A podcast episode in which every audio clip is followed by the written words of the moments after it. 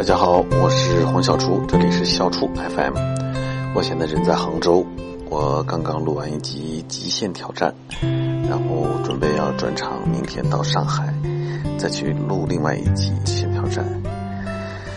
哎呀，夏天已经到了，忽然就到了夏天了。到了夏天呢，人会懒懒的，有的时候夏天看到那个路边的小猫啊，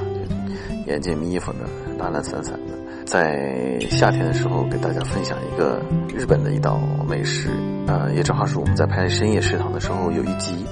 呃，如果大家是深夜食堂的粉丝，可能对这个是有印象的，叫做猫饭。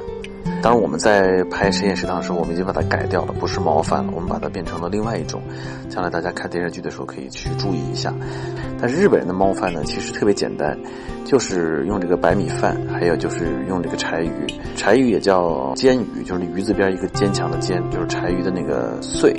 其实日本的食品真的是挺简单的。我记得我有一年我去日本，人家邀约的去参加米其林之旅，在东京吃一些餐厅。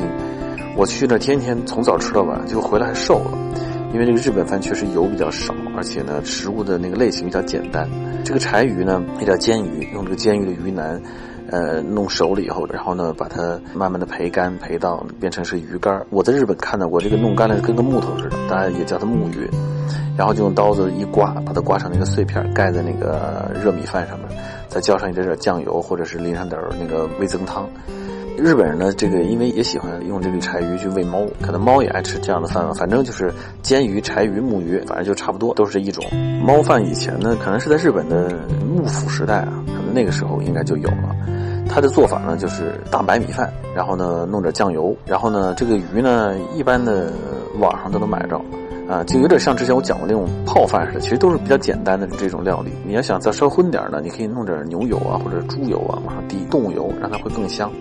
好，我具体讲一下这个做法，非常简单，米饭，然后这个柴鱼，然后酱油，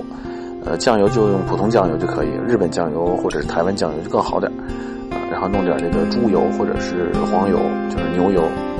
呃，弄上一碗米饭，上面放上一小块这个猪油或者牛油，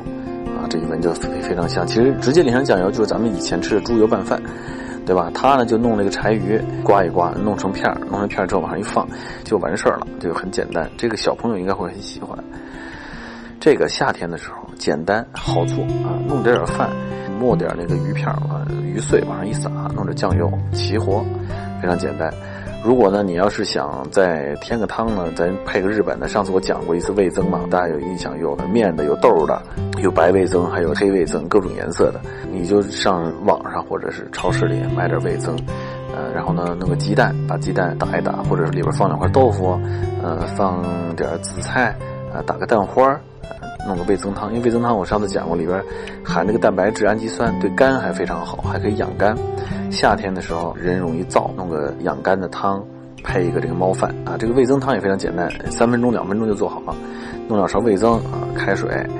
弄一小块豆腐切成块啊，弄一小块那个海带干或者是紫菜那种，